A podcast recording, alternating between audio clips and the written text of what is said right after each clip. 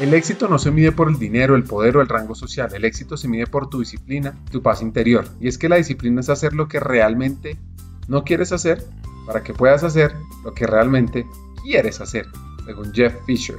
Y es que el talento no es nada sin dedicación y disciplina.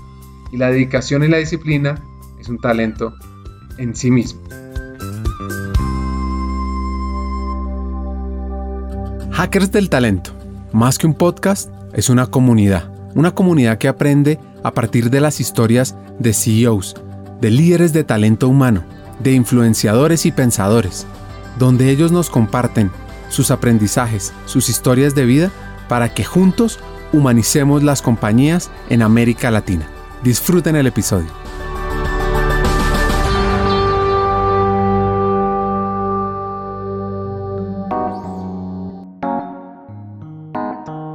Hacker de hoy es mexicano, fuera serie, quien después de haber viajado por el mundo, trabajar en diferentes multinacionales, está liderando a Medir, la Asociación Mexicana en Dirección de Recursos Humanos. Su historia arranca así. Fíjate que yo soy, como dirían los expertos que estudian preferencias eh, de hemisferio derecho o izquierdo cerebrales, yo soy más derecho que izquierdo. Entonces, lo que, todo lo que sea cuestiones de emoción, sensibilidad, a mí se me da extremadamente bien. Y con ello ya podrás ir concluyendo que la física y la matemática, pues no que me fuese mal, pero no era tampoco lo que más me apasionaba, no lo hacía bien. Pero todo lo que era biología, música, literatura, eran clases. Eh, siempre sí fui un muy buen alumno, debo presumirte eso. Pero de pasión, de pasión y de escuchar clases con mayor o menor interés, aquellas que tenían más relación con aspectos humanos, con investigación, con ciencia, que con cuestiones más matemáticas, que no las odio, pero tampoco fueron mi pasión y yo me fui a una carrera muy lejana lo que es 2 más 2 igual a 4.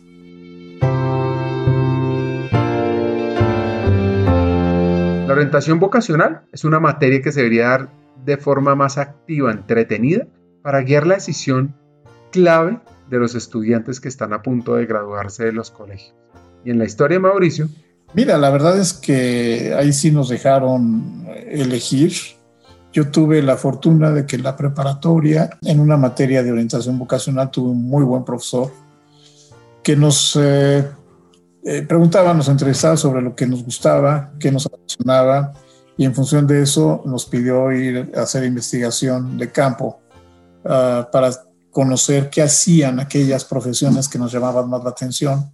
Curiosamente, la primera que, que yo quería investigar era medicina, eh, pero eh, cuando visité la Universidad Nacional de, de mi país, ah, el área de anfiteatro y la Facultad de Medicina, dije, no, esto no es para mí.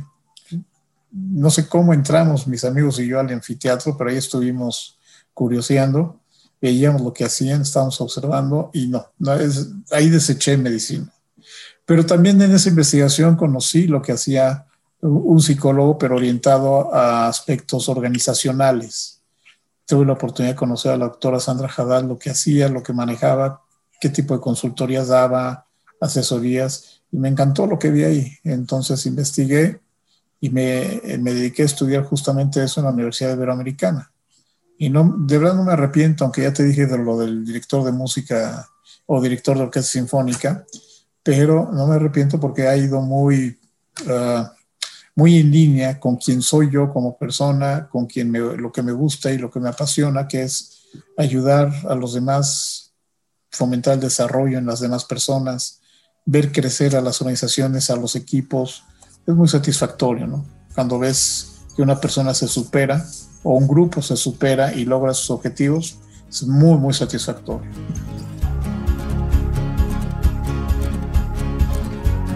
Y es que ayudar a los demás tiene unos beneficios increíbles. Aumenta la autoestima, reduce el estrés, le hace sentir útil, recibes más, tendrás más energía, serás más optimista, aumenta tu sociabilidad y también puedes crear nuevos vínculos. Así que desde que arrancó ha trabajado en temas de talento humano. Cursos humanos he visto la evolución de la función, me ha tocado pelear por el posicionamiento de lo que es el interés por la gente, tanto como por el resultado y el número financiero. me ha tocado ver crecer organizaciones en base a su talento, a su liderazgo y aspectos también que aquí podría haber hecho algo diferente, algo mejor, pues sí, pero eso se llama aprendizaje, ¿no? Entonces, muy, muy contento con haber estudiado lo que estudié.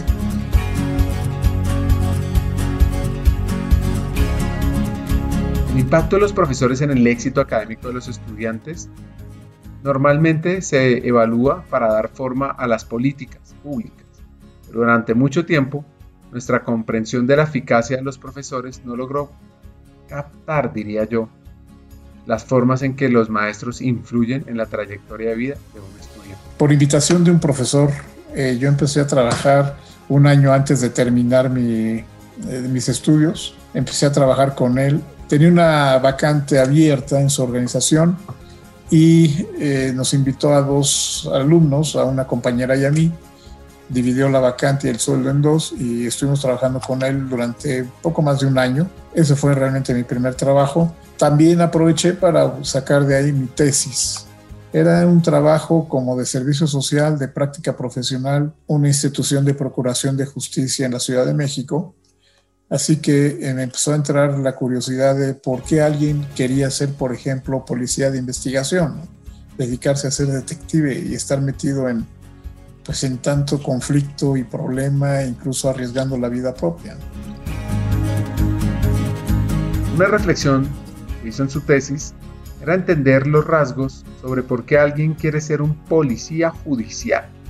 Por supuesto que hay razones como servir, ayudar, impactar a otros. Pues encontré efectivamente que si, no, no es que requiera ser no sano en algunos aspectos de tu personalidad, pero sí necesitas tener cierta disposición o predisposición en algunos rasgos, por ejemplo, psicóticos, pero no llegando a ese extremo, para poder yo creo que tú y yo difícilmente, a menos que nos veamos realmente en una situación de, sobrevivencia, dispararíamos un arma contra otra persona. Entonces, lo que te quiero decir es, un aspirante a policía y quien se va a dedicar a policía debe traer algo diferente a una persona como tú o como yo, en cuanto a que no tenga reparo en defenderse o defender a otros disparando a otras personas deben tener un nivel de agudeza y de curiosidad diferente también al resto de las personas, más allá del promedio, porque tienen que ser capaces de hilar o hacer coincidir, relacionar, quiero decir, variables, pistas, ideas, información que no fácilmente a, los ojos de alguna persona no preparada podrían, podrían estar visibles. Y quizá uno tercero que considero también relevante es eh, tu capacidad de estar relacionando y generar confianza y credibilidad en una sociedad, que en el caso de, México, cuando hice la investigación, pues veíamos que uno de los problemas de eh, esa institución en particular era la credibilidad y la confianza de la gente, no era lo que se debería de tener ante una, una institución que está para servirte. Entonces tenían que trabajar mucho más en fortalecer la credibilidad y la confianza de la sociedad.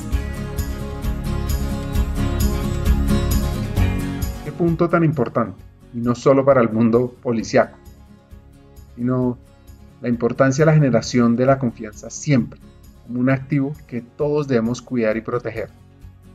Cuando termina su tesis, recibe una llamada de una empresa llamada Chrysler para ser gerente de planeación de talento humano. Pues yo fascinado porque además entre las prestaciones iba a tener mi primer automóvil con motor turbo eh, asignado de compañía, ¿no? Así que fue maravilloso.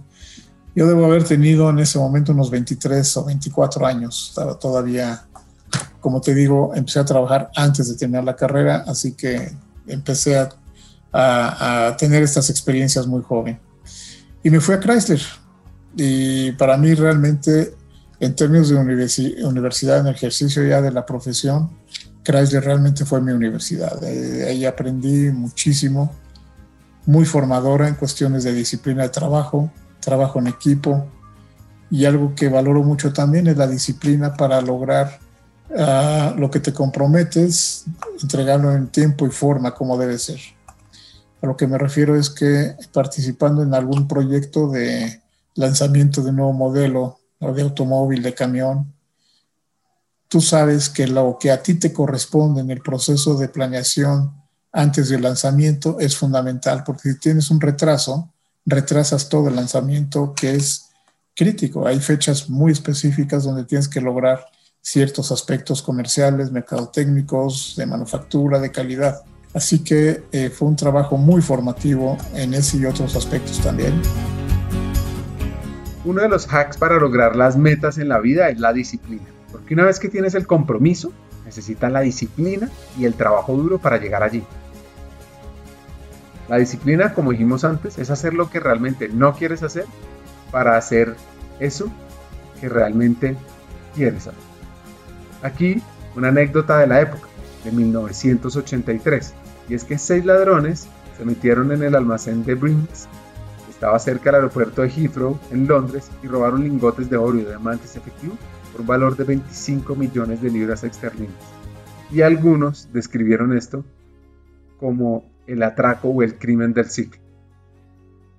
En esa época, solo había 10 millones de computadoras en Estados Unidos y también se lanzó la primera versión de Microsoft Word. Ya estaban los motores turbo como gran novedad. Me tocó eh, los automóviles que hablaban, te regañaban, póngase el cinturón si no te lo habías puesto, nivel de gasolina bajo si no te habías puesto, en fin. Pero fíjate que curiosamente, y entre paréntesis, eso no, no gustó mucho en el mercado mexicano. No, no gustó que el carro hablara, que te regañaran. Entonces lo retiraron. Ya no hay carros que hablen. Mauricio tuvo importantes logros en esa empresa. ¿Cómo hizo? Les doy una pista.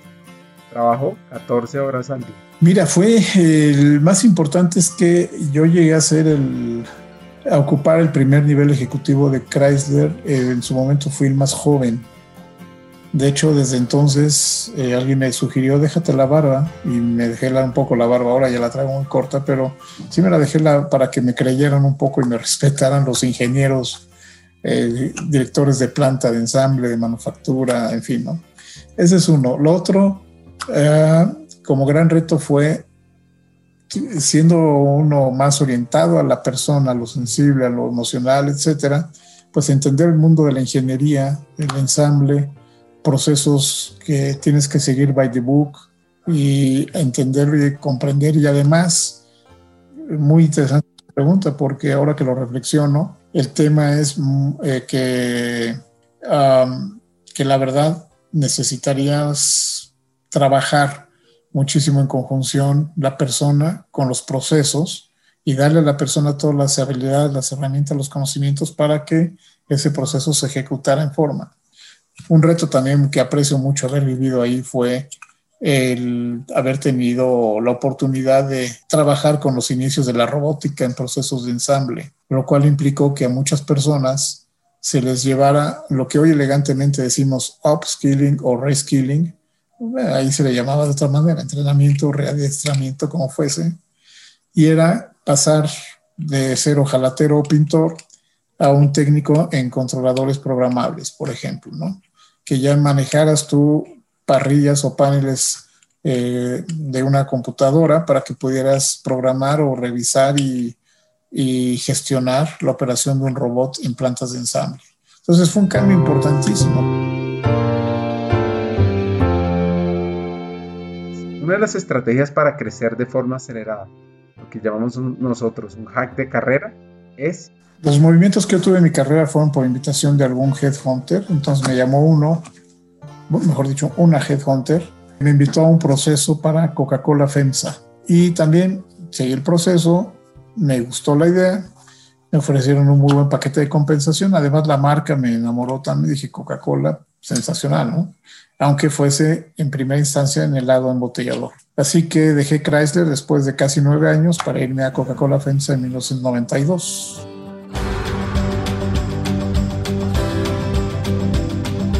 Así que ingresó a trabajar en una de las embotelladoras más famosas y grandes del mundo, FEMSA, cuyas siglas significan Fomento Económico Mexicano. El cambio de mentalidad fue clave para él y desde ahí también el rol de talento humano. Eh, el aspecto creativo, eh, la parte, porque finalmente, aunque sí en la industria automotriz tienes desarrolladores de producto, no era con quienes yo tenía más contacto porque eso pues se hacía en Estados Unidos, aquí ya nada más llegaba especificaciones y adaptaciones. En cambio, en el caso de Coca-Cola FEMSA al consumo, todo el proceso de promoción a mercado, ventas, mercadotecnia, cómo llegas, cómo ejecutas una promoción en el punto de venta, etcétera, es, es muy diferente. Entonces, cómo visualizan la relación interpersonal y el valor que tiene el que un vendedor se lleve bien con su cliente en el punto de venta en detalle.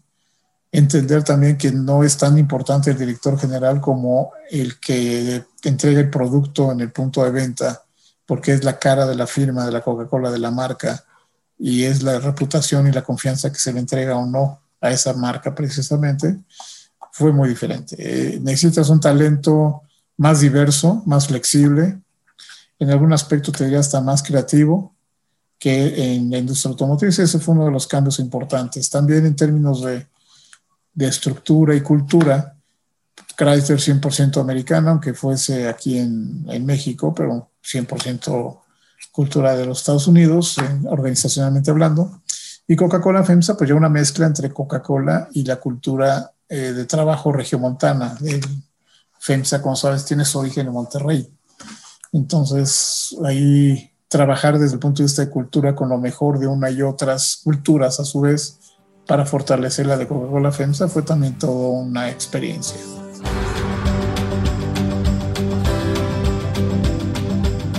Una de las acciones que le encanta a Mauricio es enseñar en diferentes universidades. Y en parte por eso. Y de Coca-Cola FEMSA me invitan a Atlanta, para irme a Atlanta, a Coca-Cola Company mi primera responsabilidad regional fue ahí y me voy a manejar toda la parte del learning para América Latina, que era desarrollar capacidades, habilidades, conocimientos de las personas encargadas de las cuentas clave de la compañía. Customer marketing, channel marketing, customer management, todo este tipo de temas eh, en los grandes ejecutivos de cuenta de la compañía para venderle a los grandes retailers, los grandes firmas de entretenimiento, etcétera. Y siendo mi primera experiencia regional, no sabes cómo la disfruté. Mi primer viaje fue a Caracas, eh, mi primer viaje de trabajo y, el segundo a Santiago de Chile. Vuelos eh, que no estaba yo acostumbrado a tomar en cuestiones de trabajo en cuanto a duración, pero eh, empecé también a abrir, a, a nivel personal me ayudó mucho a abrir el pensamiento y entender más las partes multiculturales, ¿no? Cómo trabajar con con personas en Chile, en Argentina, en Colombia mismo, en Perú, en México, en Puerto Rico, eh, porque toda la región pues era, la tenía yo a mi cargo en el aspecto del learning.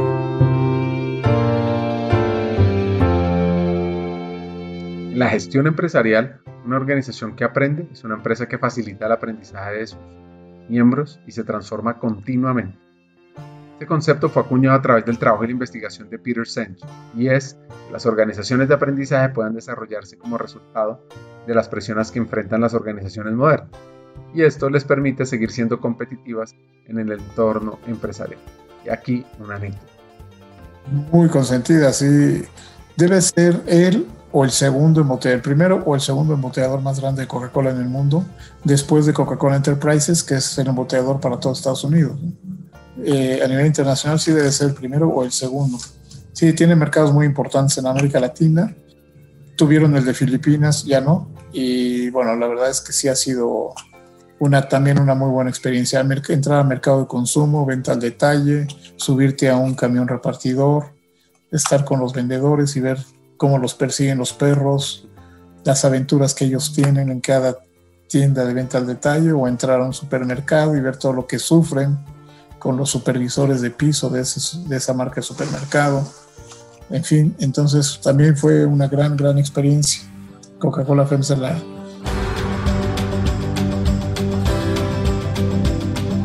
La carrera de Mauricio da un giro hacia la diversión en el año 2005, en la época donde Vicente Fox era presidente de México, George Bush de Estados Unidos, y fue el mismo año en el que el cardenal Joseph Ratzinger fue elegido nuevo papa tomando el nombre de Benedicto XVI.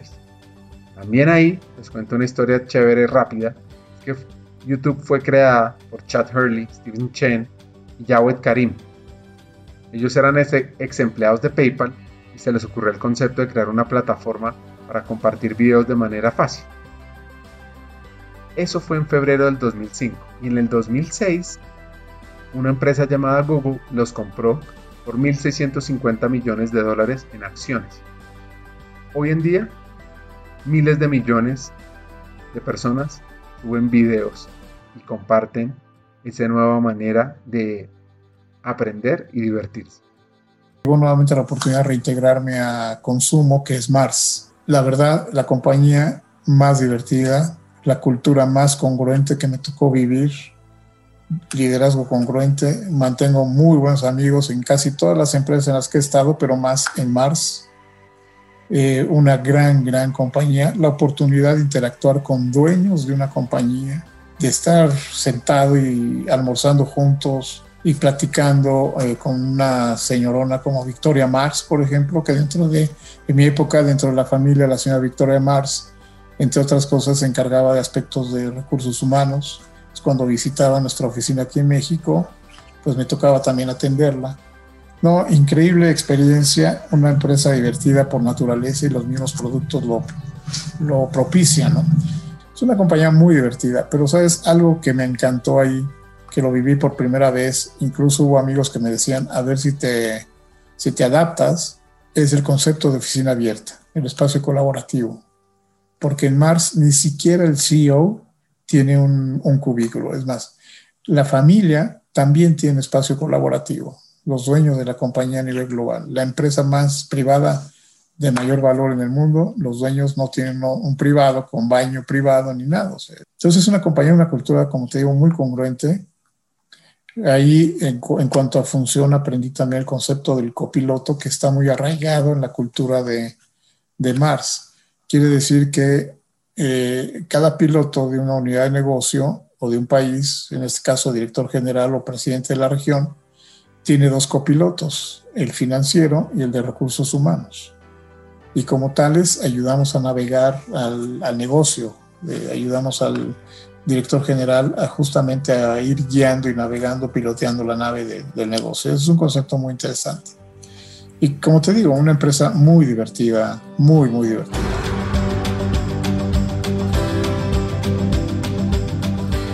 Mauricio está encantado en su trabajo. Debe viajar bastante y aparece un nuevo tema.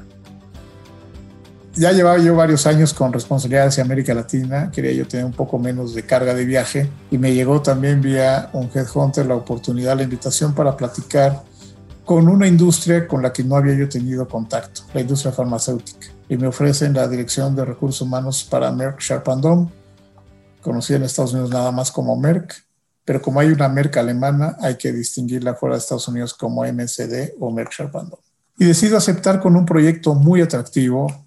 El proyecto era eh, Merck en 2009 había adquirido una compañía también farmacéutica de nombre Sharing Plow, muy fuerte en eh, OTC, productos OTC, más de consumo. Desenfrió una línea de bloqueadores solares, eh, artículos para el cuidado de los pies, etcétera, doctor Scholl, Y no había logrado, yo entro a finales del 2011, no había logrado realmente integrar a las dos compañías, al menos aquí en México. Entonces me gustó mucho el proyecto y decidí sí tomarlo, sí entrar a Merck Sharp y la verdad también no me arrepiento, fue una gran experiencia. Ese proyecto en particular fue muy bien con un gran equipo de trabajo, un gran equipo de trabajo que nos permitió lograr una integración de beneficios, de aspectos, empezar a manejar cuestiones de liderazgo y cultura en un tiempo menor al año de haber entrado yo. Hay dos componentes clave que ha tenido en todos sus trabajos este hacker mexicano.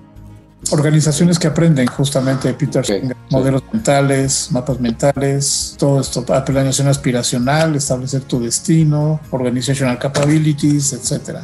De hecho, en Coca-Cola Company hubo una intención de cambiar el nombre de todas las áreas de recursos humanos a Organizational Capability o capacidades organizacionales.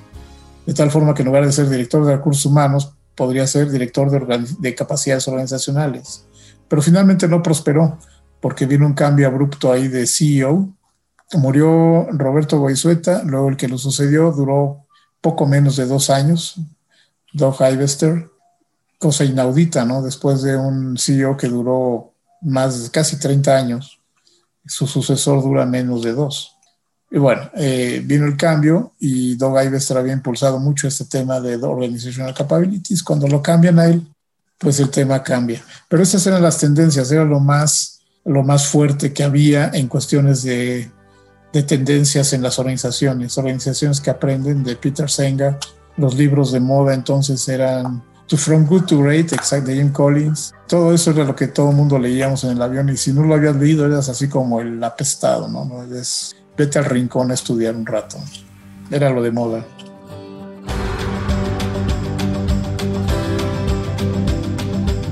Pues Mauricio no quería seguir viajando, ¿cierto? Y de pronto... ¿Y qué crees? Uh, al año de haber entrado a Merck Sharp algo que yo ya no quería tanto, que era viajar, mi jefe toma la decisión de retirarse a otra compañía basada en Nueva York, porque ya no quería tampoco viajar. Él llevaba la responsabilidad de América Latina, yo le reportaba a él, es una organización matricial la que tiene Merck. Y la CHRO global y de mercados emergentes me dicen, bueno, Mauricio, pues tú tienes experiencia en América Latina, pues ayúdanos. Y bueno, empiezo a viajar otra vez por toda América Latina. Claro, muy, muy diferente a mi época en Coca-Cola, que no había videoconferencias, no había iPhone, no había tanta facilidad como la que tenemos hoy. Así que no me fue tan pesado. Los viajes, nuevamente, business class, viajes largos a Santiago de Chile, Buenos Aires, algunos a Suiza, porque la oficina de mercados emergentes de, de Merck está ahí, algunas a Johannesburgo, en Sudáfrica, por reuniones globales. Entonces me empecé a viajar muchísimo otra vez pero contento porque logramos cosas muy buenas también en América Latina. Fíjate que a mí me tocó vivir una redefinición de la industria farmacéutica, empujada mucho por el crecimiento de los genéricos y el vencimiento de patentes. Esas dos variables coincidiendo, pues obviamente pusieron en aprietos a la industria farmacéutica. ¿no? Vence tu patente y eso hace que también la industria de genéricos la pueda tomar y la pueda producir a un precio mucho más accesible para el paciente. Entonces me tocó esa época y Pfizer, Merck, todas estaban teniendo ese tema, esa problemática, vencimiento de patentes. Cuando yo entré a, a Merck, Pfizer había perdido dos patentes, o no perdido, había terminado ya su patente sobre Viagra y sobre Lipitor, que controla el colesterol en sangre. Y eran dos productos blockbuster para ellos en Merck habíamos también terminado ya la patente de uno, un blockbuster en tratamiento respiratorio, en fin. Así que me tocó la, el cambio, la transformación de la industria farmacéutica, eh, las grandes reuniones y convenciones que eran famosas en la industria, a mí no me tocó vivirlas, grandes presupuestos tampoco, pero en particular en Merck hubo una redefinición también del negocio para impulsar más eh, lo que es alta especialidad, con líneas terapéuticas como oncología, respiratorio, cardiovascular, vacunas, básicamente.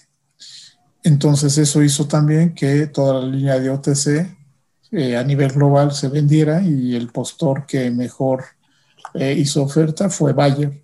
Y me, me, tocó entregar toda esa organización de América Latina a Bayer. Y nos quedamos nada más como Merck Sharp una compañía de alta especialidad, ya en 2016, ese fue otro de los grandes cambios que me tocó vivir, enfrentar algunos mercados difíciles por diferentes variables, como el venezolano, que es bien conocido por todos, como toda la industria, independientemente del sector, pues ah, se ha visto muy presionada en ese sentido, ¿no? Pero eh, te decía, eh, mi carrera también iba bien, en Merck bastante bien, pero el tema del viaje nuevamente venía apareciendo. ¿no? no te he comentado, yo tengo dos hijos, un hijo, eh, la mayor es Jimena y mi hijo menor es Mauricio Junior. Y pues ya a mí había perdido muchos momentos importantes de un padre con hijos por tanto viaje. ¿no? Entonces, cuando llega el momento también de algún cambio para mí en Merck, la posición que me ofrecen era global entonces ya no solo era viajar por América Latina y algún otro país, sino era viajar globalmente, ¿no? Llevar programa, eh, un puesto eso sí increíble. Me ofrecían llevar eh, todos los programas de desarrollo de los senior leaders de, de Merck a nivel global Así que tendría que ir a, tanto a Japón como a Filipinas, como a eh, Singapur, igual que Alemania, España, Inglaterra, Argentina, en fin, un trotamundos, ¿no? En consenso familiar dijimos, no, creo que es momento de dedicarnos a otra cosa.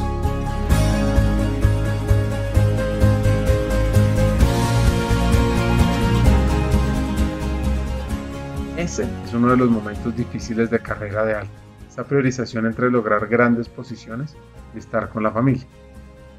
A veces se puede, otras no. Sin embargo, eso no iba a detener a este hacker mexicano. Así que... Paralelo, yo siempre, como te decía también, he tenido actividad académica, he sido muy activo en asociaciones y cámaras. Trabajando para Mars, fui presidente del bienio, si no me recuerdo, 2008-2009, presidente de la Asociación de Ejecutivos de Relaciones Industriales de Querétaro. Siempre he sido muy activo en ese sentido. Fui también presidente del comité de educación del American Chamber cuando trabajé en Chrysler. Y lo que te quiero decir es que aparte de mi trabajo formal, siempre he tenido alguna otra actividad, ya sea representando la empresa o por iniciativa propia como es el trabajo académico. Así pues, te diría, la decisión no fue tan difícil, yo ya venía planeando también mi, futuro, cuál sería mi siguiente paso, hacer otras cosas estando todavía joven o relativamente joven para poder disfrutar cosas que también me gustaban y me apasionaban mucho. Entonces yo ya venía trabajando en procesos de eh, prácticas de coaching, certificación de coaching, preparando un libro que pude terminar una vez que dejé Merck y, y empezar a hacer ese tipo de temas. Eh, desde Mars también como presidente de la asociación en Querétaro, empecé a integrarme y conocer y ser miembro del consejo de AMEDIR, que hoy dirijo y conocer a mi antecesor también y tener mucho contacto con él. Así que por años estuve participando como consejero de AMEDIR, ya conocía y me conocían en la asociación. Y pues eso hizo también que cuando en 2018 mi antecesor, no, lo anunció desde antes, pero se hizo efectivo en 2018, eh, decide ya jubilarse y retirarse, es un señor ya de más de 80 años, pues entonces eh, mis colegas directores de recursos humanos que me conocían, voltean a verme y me dicen, oye, ¿por qué no tomas tú la dirección de general de Amedir ahora que estás fuera de la vida corporativa?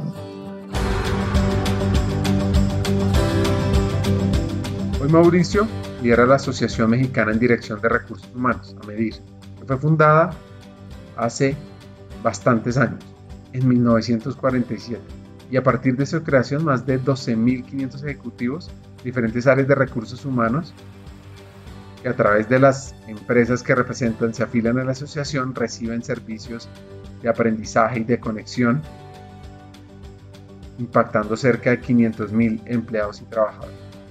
Además, Mauricio es mentor de emprendedores de la red Endeavor. Nunca dejes que nadie más que tú tome las decisiones que te corresponden en tu carrera o para tu carrera. Entonces yo siempre he procurado en ciertos momentos tener actividades alternas, paralelas, sea cual sea el origen o naturaleza, para yo ser libre y decir, hasta aquí en esta relación de trabajo, hasta aquí con este proyecto, hasta aquí con aquello, etcétera, etcétera, de modo tal que pueda yo seguir el camino que, yo decida. No siempre es posible, obviamente, condiciones económicas, financieras, recién casado, por ejemplo, pues eso fue un cambio importante.